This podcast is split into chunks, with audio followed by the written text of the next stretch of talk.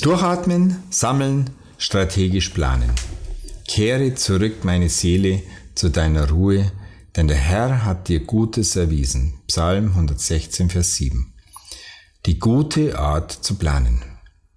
Eigentlich wäre es jetzt höchste Zeit für die Jahresplanung, aber für diejenigen, die gerade den Jahresendspurt, die stressigste Phase im Jahr hinter sich haben, macht Planen erst Sinn, wenn sie sich freischaufeln und durchatmen können. Erstens. Durchatmen tut nicht nur dem Körper gut, auch die Seele braucht dieses bewusste Loslassen. Wie gut, wenn man nach all dem Stress sich mal wieder um die kleinen Dinge kümmern kann, aufräumen, putzen, Ordnung machen, länger schlafen, aufgeschobenes abarbeiten, einfach runterkommen und ganz bewusst die Seele baumeln lassen.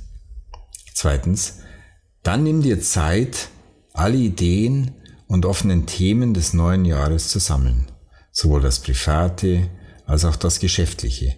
Lass das vergangene Jahr noch einmal Revue passieren, mache dir Notizen über Kleines, Großes, Wesentliches, Unwesentliches. Das dient als Basis für deine Planung des neuen Jahres.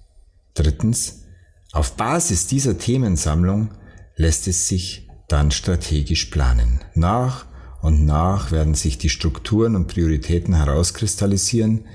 Meistens reicht es, wenn wir die Weichen für das erste Quartal stellen, um während dieser Zeit die Jahresziele noch genauer zu definieren. Und noch eine Aufgabe. Es ist noch Zeit. Plane das aktuelle Quartal.